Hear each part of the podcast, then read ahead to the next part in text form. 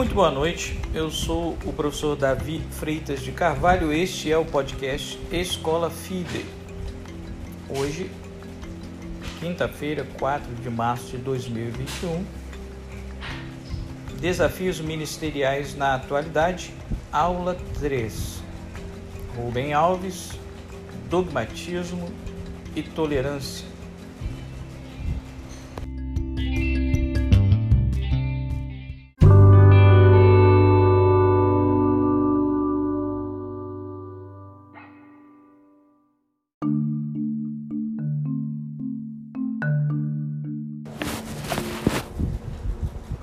Rubem Alves, Dogmatismo e Tolerância, edições paulinas, obra de 1982. Neste período ocorria no meio católico a Revolução Carismática. Este áudio a leitura do testemunho de Rubem Alves no capítulo 1, que tem como tema O vento sopra onde quer. Confissões de um protestante obstinado.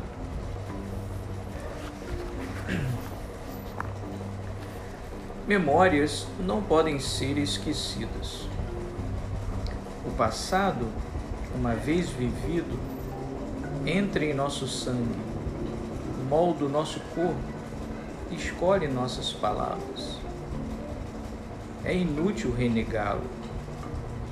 As cicatrizes e os sorrisos permanecem. Os olhos dos que sofreram e amaram serão para sempre diferentes de todos os outros. Resta-nos fazer as pazes com aquilo que já fomos, reconhecendo que, de um jeito ou de outro, aquilo que já fomos continua vivo em nós. Seja sob a forma de demônios que queremos exorcizar e esquecer sem sucesso, seja sob a forma de memórias que preservamos com saudade e nos fazem sorrir com esperança. Digo isto como prelúdio a uma confissão. Sou protestante. Sou porque fui, mesmo quando me rebelo e denuncio. Minha história não me deixa outra alternativa. Sou o que sou em meio às marcas de um passado. Mesmo que eu não quisesse, este passado continuaria a dormir comigo assombrando-me às vezes com pesadelos e fúria, às vezes fazendo-me sonhar coisas ternas e verdadeiras. Sou protestante, hoje muito diferente do que fui. Não há retornos. Tão diferente que muitos me contestarão recusando-me cidadania no mundo da reforma Alguns me denunciarão como espião ou traidor. Outros permitirão minha presença, mas exigirão o meu silêncio. O que me faz duvidar de mim mesmo e suspeitar que, quem sabe, eu seja de fato um apóstata. Mas aí Protestantes de outros lugares me confirmam, ouvindo-me, dando-me as mãos, o pão e o vinho. Sou protestante. Perderão o seu tempo aqueles que tentarem descobrir as raízes da minha fé em catecismos ou teólogos. O amor e a dor vêm primeiro, e só muito mais tarde é é só muito mais tarde que a gente pensa a fim de entender o sofrido e o desejado. Tudo começa com canções de alegria e tristeza muito antes de podermos chamar nossas ideias pelo nome.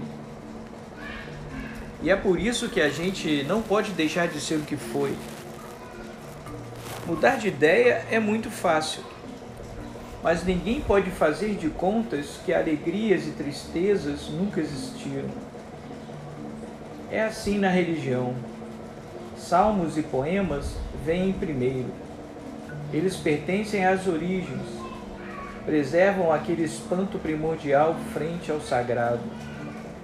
Já os tratados de teologia e as explicações doutrinárias são construções tardias, depois que passou o amor e a dor se foi, depois que o espanto acabou e ficou vazio.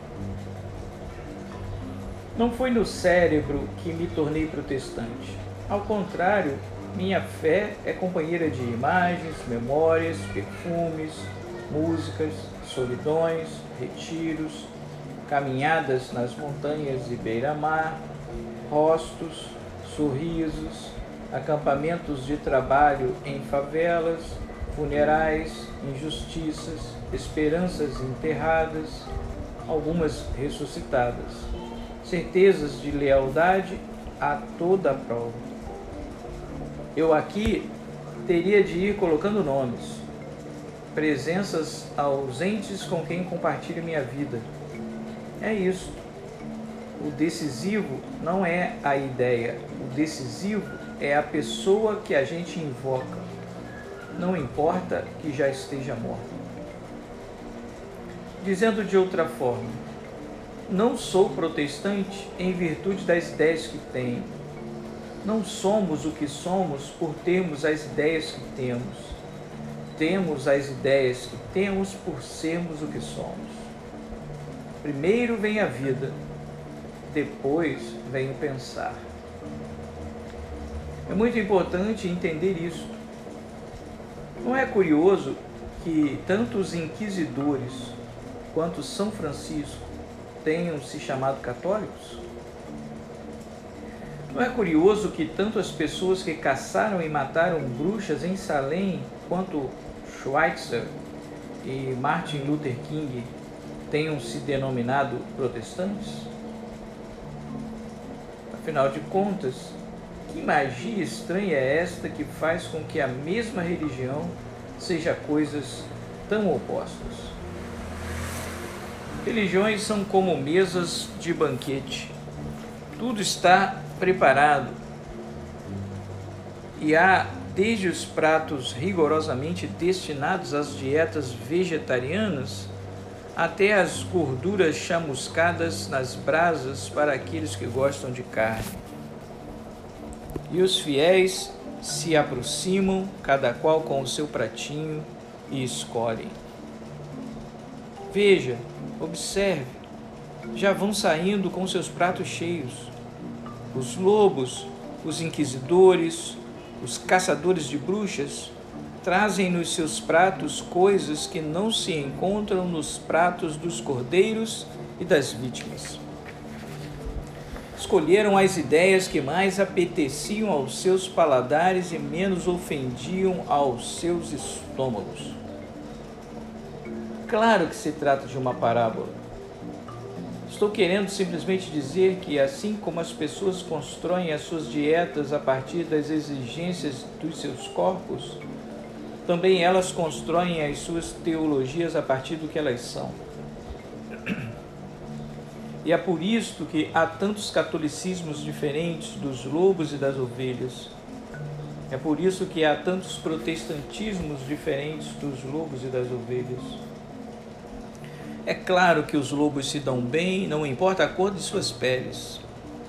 E as ovelhas são sempre ovelhas e se entendem. Seria bom tentar começar a entender o ecumenismo a partir desse ponto, deixando os debates sobre as ideias para depois. Há muitas formas de organizar as experiências que o protestantismo guarda os inquisidores colocarão fogo nos olhos do seu Deus e com ele consumirão aqueles que se atrevem a ser diferentes. Os pacificadores colocarão o fogo nas lanternas e nos fogões para iluminar, aquecer, cozer. Minha, minha primeira experiência memória protestante tem a ver com um hino. Meu pai havia ido à falência tudo se perdeu.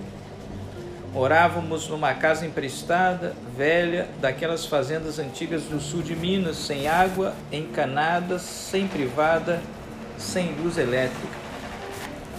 Era o cheiro do querosene das lamparinas, do estrume das vacas, do capim gordura, do milho fermentado, o barulho do monjolo, da água que caía do rego, os camundongos e os cães que ladravam pelas noites adentro.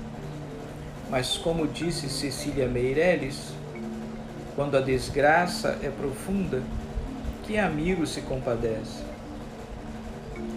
De um homem falido fogem os amigos. E foi então que apareceu lá, naquela solidão, um evangelista, o senhor Firmino, do que dizia nada, do que ele dizia nada me restou. Eu só tinha três anos, mas guardei a música que me pareceu a, a história de um homem de nome esquisito, João Totrono. Depois descobri que era junto ao trono de Deus. Preparado tens, cristão, um lugar para ti. Iniciam-se as minhas memórias com uma canção que ficou sendo sacramento de uma presença gratuita e estranha, quando os rostos familiares ficaram raros. raros. Chamei a memória da música porque não porque minha biografia tenha qualquer importância, mas porque puxando um pouco mais os fios, a gente acaba por agarrar a história. Esbarramos com a reforma protestante e vemos todo mundo cantando. A reforma aconteceu através da música. Pode ser que Lutero e outros líderes intelectuais do movimento tivessem pensado com rigor os seus pensamentos, mas as pessoas comuns cantaram a reforma antes de entendê-la. Quem canta é mais perigoso do que quem só pensa. O canto põe asas aos pés. Haverá outra razão para as marchas militares que põem uma mesma cadência nos passos? O canto mobiliza o corpo, imobiliza o medo e transforma gestos solitários em caminhadas solidárias. E Lutero colocou sua fé em hinos que eram repetidos e decorados mesmo por aqueles que, crianças talvez, não entendiam bem as ideias. A confiança se cristalizou em imagens. Qualquer um podia entender o que significava cantar.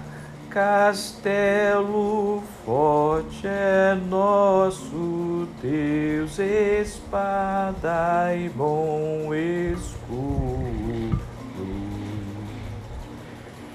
O espírito protestante é um espírito cantante.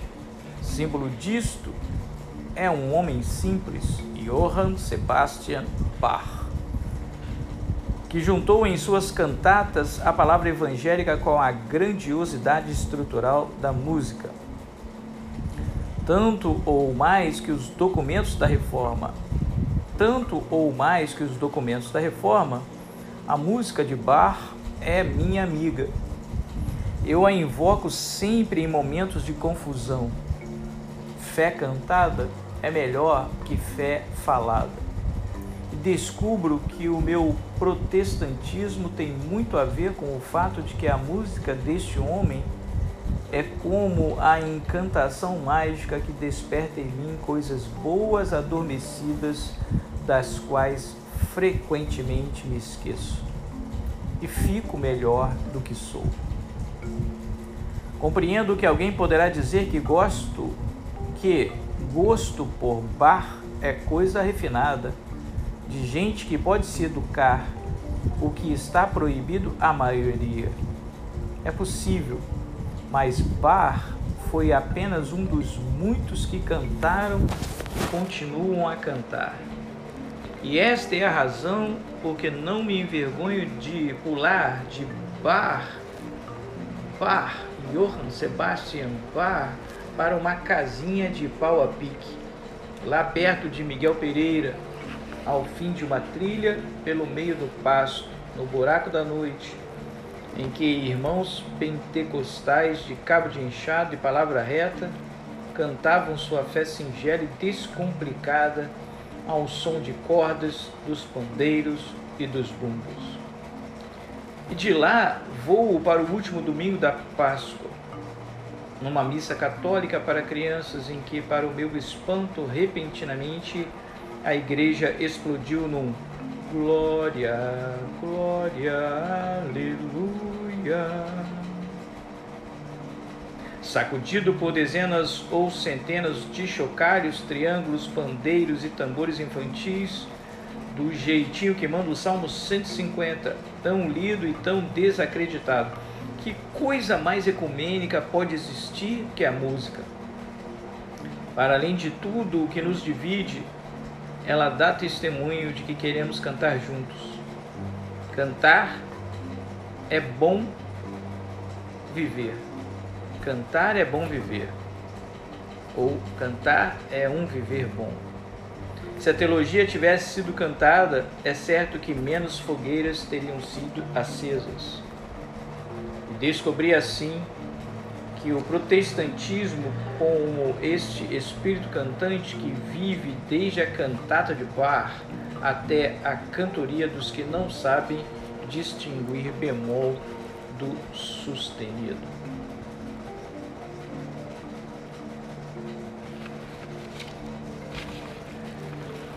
Muitas coisas nesse extrato do primeiro capítulo de dogmatismo e tolerância da página 9 à página 13, onde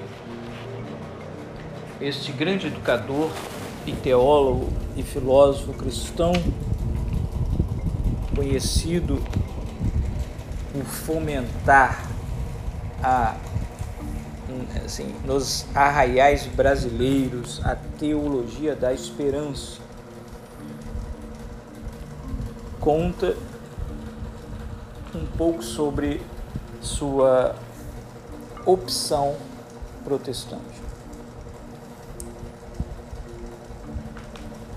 Ele levanta aqui aspectos do desafio ministerial no presente século. Por duas vezes, nesta, neste extrato, ele cita a palavra ecumenismo.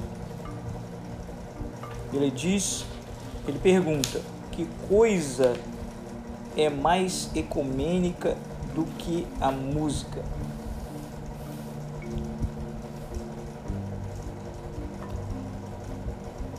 E em outra passagem, e daqui a pouco encontrarei para vocês, ele destaca né, essa sua migração ao mesmo tempo em que encontra a experiência religiosa na música clássica de Johann Sebastian Bach, na igrejinha do interior rural de Miguel Pereira e na missa católica, está aí a essência da proposta ecumênica,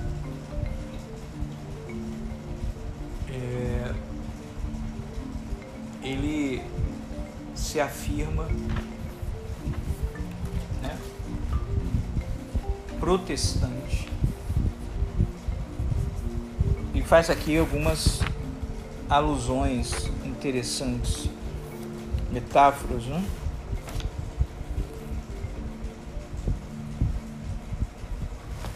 Algumas coisas que ele diz eu, eu, eu preciso comentar, né? ele diz: Sou protestante porque sempre fui.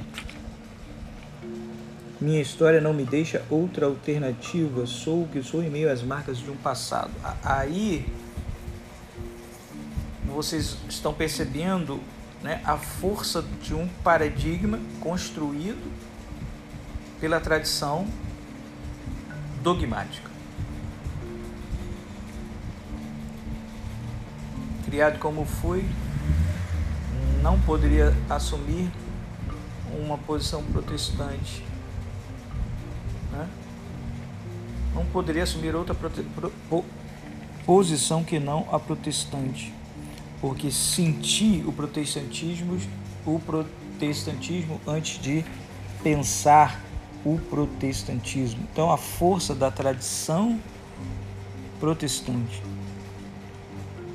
Não sou protestante em virtude das ideias que tenho, não somos o que somos por termos as ideias que temos. Temos as ideias que temos por sermos o que somos. Primeiro vem a vida, depois vem o pensar. Ou seja, seguindo aqui a linha de vários pensadores que apresentam né, a tradição normativa como uma força violenta, né? Você não tem opção, você, nasce nela. Então, por exemplo, o mundo do Islã, a religião oficial do Estado Islâmico é o islamismo. Não se pode nascer senão na religião islâmica, porque é a religião estatal. Então a religião é uma imposição cultural. Nesse sentido, a norma vem antes da pessoa pensar. É um construto né, tradicionalmente construído. É, se a tradição é um construto construído culturalmente, ele faz uma denúncia que, que é muito importante para a gente perceber, né?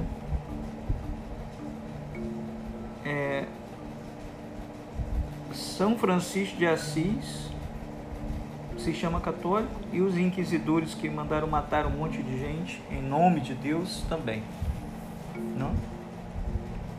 Mas duas atitudes tão díspares não poderiam denominar o mesmo termo mostra que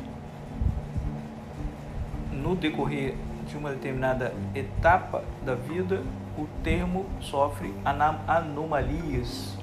Na teoria filosófica de Thomas Kuhn, ele diz que anomalias são problemas não solucionados pelo dogma corrente. E importantes, então.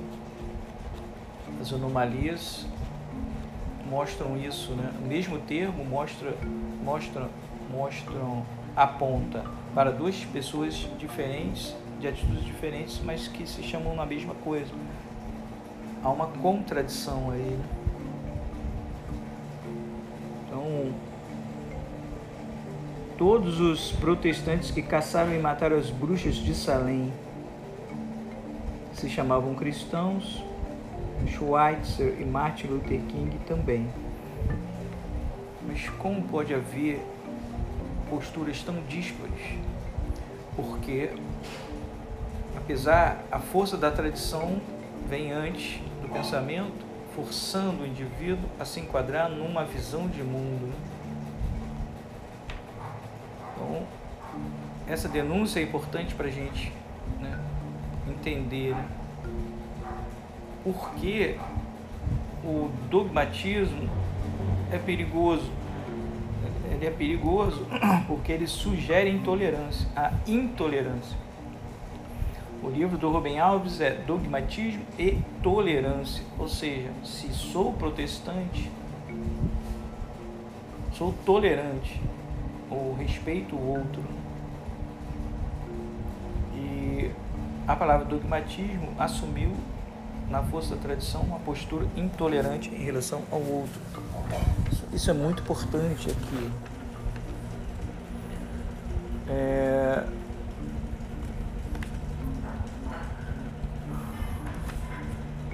As anomalias estão presentes na vida, né? elas são situações, problemas não resolvidos pelo dogma.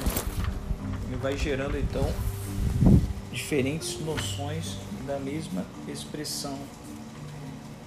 E por isso que a gente precisa tomar cuidado com posturas intolerantes, né? baseadas na cultura ou nas normas é, extemporâneos.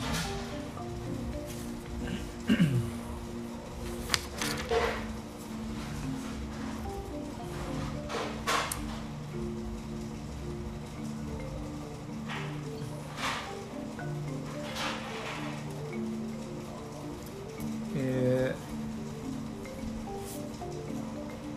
Acho que nessa primeira parte da leitura nós continuaremos. Nós vimos a experiência protestante de Rubem Alves no livro Dogmatismo e Tolerância, páginas 9 a 13.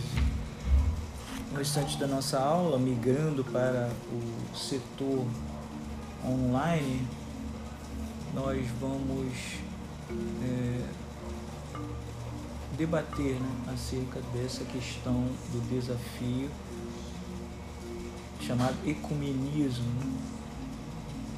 uma certa imposição, uma visão de mundo imposta que inviabiliza um viés dogmático ou doutrinário ou fechado.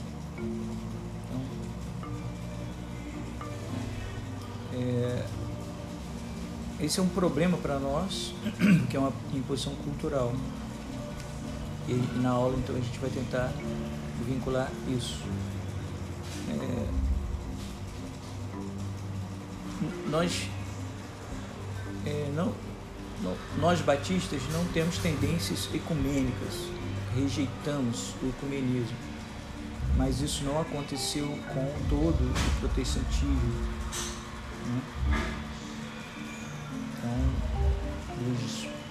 Presbiterianos, metodistas, luteranos, congregacionais têm mais facilidade nos diálogos ecumênicos.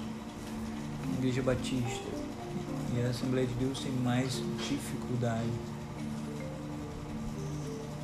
Mas esse é um desafio porque é culturalmente imposto que nós não sejamos dogmáticos em relação à verdade não, não rejeitemos o viés, o pensamento do outro, valorizemos o outro e seu pensamento. Mas esse é um desafio. Ser dogmático faz parte do cristianismo, ter um sistema. Ter um sistema, ter um sistema não é uma coisa ruim. O cristianismo tem um sistema. A questão é se o sistema é aberto ou fechado. E a questão é se o sistema ele não deve existir por causa do ecumenismo, aí nós estamos realmente num beco escuro, né? numa areia movediça. Eu espero que a aula fale sobre isso. Grande abraço.